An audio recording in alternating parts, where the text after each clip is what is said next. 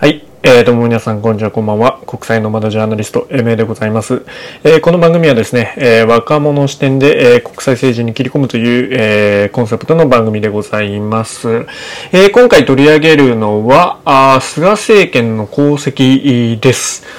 あのですね、えー今、ヤフーニュースに、えー掲載されているデイリーさんの記事ですね、えー竹中平蔵氏成し遂げたことは極めて多い、菅政権評価し、えー、厚生村批判という記事を見ながら、えー喋っているんですけども、えーこれね、あの、竹中平蔵さんが、あの、菅政権の功績を、まあ、パッパッパッと、いくつか、羅列してるんですね。で、えーあそれについて、えー取り上げていこうかなと思います。この記事の中では、えー竹中氏は脱炭素宣言、えーデジタル庁、それから、携帯料金引き下げ、ワクチン加速、えーまあ、こういったことが、あの、菅政権の、まあ、功績として、えー挙げられるとおっしゃっております。もちろん、あの、それ以外にも、いろいろありますよ。あの、えーまあ、処理水の問題等もありますんで、えーまあこれを合計するとですね、1、2、3、4、5、5つのポイントですかね。まあそれをちょっと、ちょろっと、えーまあおさらいがてら触れて、えープラス1、えー5つプラス1ということで、1つは、あの、この、ニュース番組でもよく取り上げている、え外交面について、え触れていこうかなと思います。それではね、えまあ、振り返っていきましょう。で、まず、脱炭素宣言ですね。えまあ、脱炭素宣言っていうのは、あのまあ、これは、あの、菅政権が、発足して、えーまあ、所信表明演説のところで、2050年に、えー二酸化炭素の、えー排出量を実質ゼロにするという、えー宣言をしたわけです。で、えーこれっていうのは、あのーまあね、普通に考えると、地球のことを考えてとか、まあ、あの、環境のことを考えて、えーまあ、こういった発言をしたっていう風になってて、で、えーこれ環境省の方もね、ホームページなんか見るとそういったことが書いてあるんですけども、えーこれあの、まあ、あの、エネルギーとか、あの、経済の、えー専門家に、ね、えー話を聞いて、えー見るとですね、えーちょっと違う答えが返ってくるんですね。えーまあ、世界では、まあ、二酸化炭素の排出量を削減する取り組みとか、まあ、労働者の人権問題っていうのが、あ非常にね、えーまあ、ポイントになっていると。で、えーまあ、企業にもその SDGs、持続可能な開発目標に対する理解が一層求められている時代だと言ってるんですね。で、まあ、その上で、えーこの、菅政権が発表したね、え脱炭素の宣言っていうのは、ま、日本の経済成長戦略だと言っているわけですね。えーまあ、エネルギー関連産業、それから輸送製造関連産業、家庭オフィス関連産業と、まあ、いろいろ分野は分けていますけども、あのーまあね、グリーン成長戦略として、まあ、成長産業として、えーまあ、注目されている分野があると。まあ、例えばなんですけどね、え洋上風力の分野とかですよね。まあ、二酸化炭素をゼロにする。えーゼロにするということは、まあ、技術的なイノベーションがないといけないということなんで、えーまあ、技術的なイノベーションを起こして、カーボンニュートラルの実現をしようと。で、えーまあ、企業、まあ、民間にはね、か、あの、イノベーションをしっかりしてもらって、経済成長につなげていくっていうのが、あの、まあ、この二酸化炭素排出ゼロ宣言っていうところです。で、まあ、それが一つ目で、で、二つ目が、あの、スマホ料金の値下げですよね。えこれはもう、まあ、皆さん一番恩恵を受けているんじゃないかと思うんですけども、あの、菅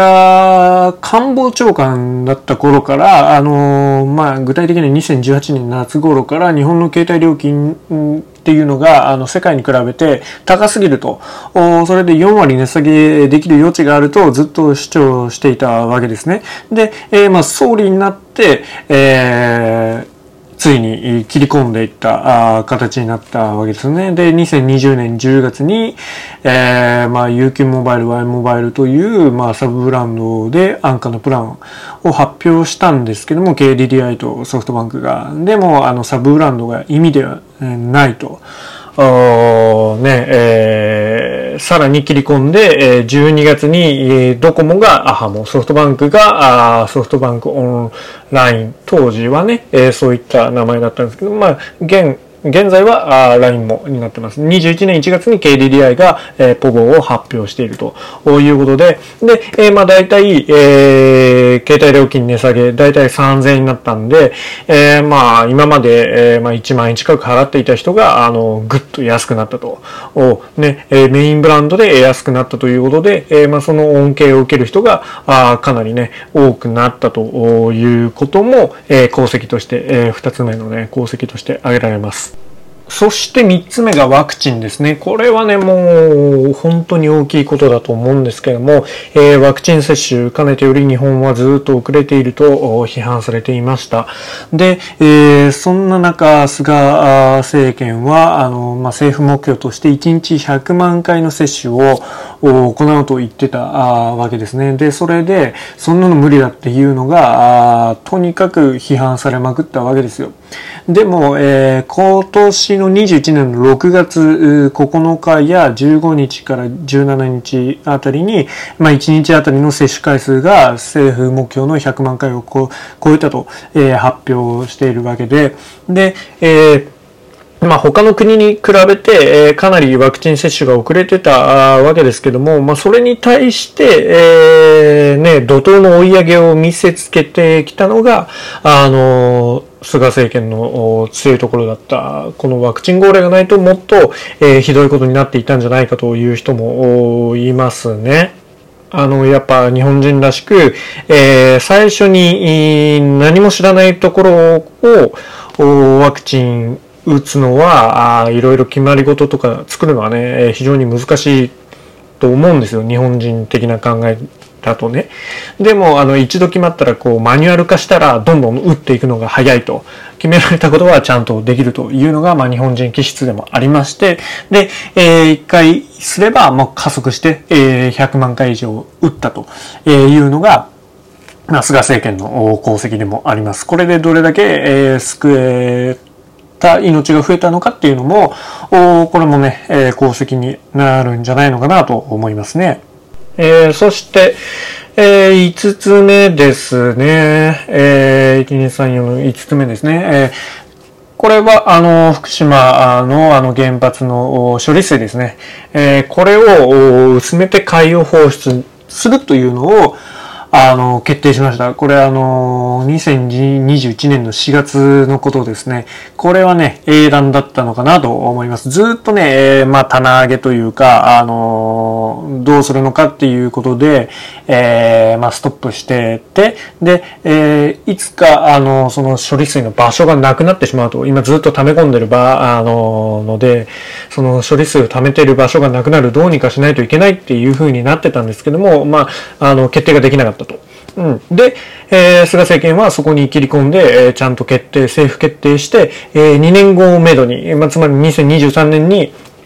海洋放出に、えー、踏み込むことを、ま、決定したんですよね。で、えー、ま、風評被害への対策や、ま、賠償をするっていうふうにやってたんですけども、ここはね、非常に英断かと思いますね。だって、現実問題考えて、えー、その海洋放出しか、あの、方法がないわけですよね。この問題っていうのはずっとだって溜め込むのも場所がないしダメだから。で、えー、かといって、えー、放出すると、まあ、その、漁業関係者も含む風評被害っていうのは絶対出てくるわけで、ままあ、それを手厚くサポートするのが、まあ一つ。それから、あの、まあ中国、韓国っていった国が、まあ隣国が、あの、まあ処理水に対して、えー、まあ一問をつけてくるだろうと。科学的にはこれ全然あの、薄めるんで問題はないわけですけども、うん。まあそこに対して、まあ文句を言ってくるのは間違いないんで、えー、まあここを、まあ腹くくって、えー、海洋放出したって、したのは間違いない。あの、することを決めたっていうのは、非常に大きいのかなと思います。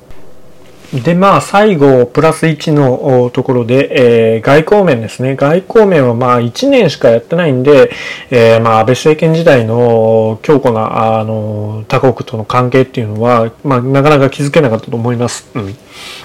でも、えー、まあ、就任直後から、あの、外交、外遊は始まったわけですよね。えー、まあ、最初に東南アジアですか？あの、まあ、ベトナムとか行きましたよね。まあ、これってあの、まあ、技能実習生とか、うんぬんとか、あの、問題があるんで、まあ、ね、日本の発展には、あの、ベトナムとの、まあ、関係っていうか、つながりが重要なのは間違いないです。あとはね、その中国とかあ問題もあるのでね。で、その後、あの、アメリカに行ったでしょ？訪米したじゃないですか。まあ、これもね、えー、いろんなところでハンバーガーのこととか、えー、文句を言われてましたけども、まあ、メディアでね。うん、でも、きちんと、まあ、言ったとえいうことで、まあ、裏で、えー、安倍さんが動いてたらしいですけども、まあ、あの、まあ、問題なく、日米の強い、えー、まあ、関係を、まあ、見せつけて、えー、それから、あまあ、クワッド等の、おまあ、ね、えー、そのつながりも、きちんと菅外交として、えー、やってのけたということで、えー、まあ、日米そのクワッドで、えー、まあ、強いね、えー、開かれたインド太平洋というのを、おまあ、継承していく、まあ、その価値観を大切にしてるっていうのは、まあ、あの、素晴らしいかなと思います。で、えー、ね、G7 なんかも行きましたけども、まあ、そうですね、えー、まあ、はっり言うと、やっぱり、えー、まあ、発信力っていうか、あの、菅総理個人の、まあ、問題ではありますけども、存在感っていうのは、あ正直なかったかなと思いますね。その安倍さんに比べたら、やっぱり劣るかなと思ったんですけども、え、まあ、それでも、きちんとやることはやってくれたかなという印象です。で、え、また、近々訪米の、あの、ニュース出てきますけども、まあ、あのーね、えー、それだけ訪米するっていうことは、あ何かあの対面で会って話さないといけないことがあるということなので、うん、まあ非常に大事なことをやってくれるんじゃないのかなと思うわけですけども、それと次に、え総理が変わっても、この路線、今まで、えー築き上げてきたあレガシーというのを、え、しっかり、次の総理にも引き継いでいけるようなあ、まあ、環境づくりっていうのをしていくんじゃないのかなと思います。はい。えー、というわけで総括なんですけども、まあ、外交で見られたように、えー、基本的にはその安倍政権のレガシーというのを、えー、使っているわけですよね。うん。あの、まあ、例えば外交なんかそうですよね。あの、日米同盟、え、を強固にした上で、えー、クワッド、えー、日米合意の枠組みもしっかり使っていくという路線を継承しているわけですよね、菅政権。うんで、えー、まあ、国内外の、まあ、問題ありますけども、まあ、基本的には安倍政権と同じような、あまあ、感じで、まあ、リリーフなんでね。で、えー、なんでしょうね、まあ、菅官房長官時代からの問題意識を、総理になって解決していくと。おまあ、携帯料金の値下げなんか、そうですよね。で、えー、まあ、安倍政権時代に感じていた、まあ、分かっていた問題っていうのをどんどん、えー、解決していったのが、長引いていた問題を解決していったのが、あ菅政権だったんじゃないのかなと思います。その、ね、処理水の問題なんかもそうですよね。で、えー、やっぱり弱かったなっていうのが、あのー菅政権になってて問題を自分から見つけてきて、えー、解決するっていう、こう、オリジナリティ溢れる思考っていうのかな。まあそういったのがやっぱ菅さん個人の問題なのかな。あちょっと弱かったのかなと思うのが一つと、えー、まあメッセージ性、国民に対するメッセージ性がひどいって言われてますけども、まあそのあたりがね、うん、コミュニケーション的にうまく取れれば、ああ、良かったんじゃないのかなと、結果的に国民に、えー、不信感を与えてしまって信頼されない内閣これだけやってもね、えー、内閣になってしまったのが非常にね、えー、もったいないところじゃないのかなと思います。ではね、あのー、総裁選も近いので、えー、このニュース番組でも取り上げていこうかなと思います。ぜひ、あの、皆さんご意見ご感想等あれば、えー、メール、それからダイレクトメールなどにもお待ちしております。メールアドレスは news.jpn.ma.gmail.com でございます。news.japanma.gmail.com です。では、皆さん、次回お会いしましょう。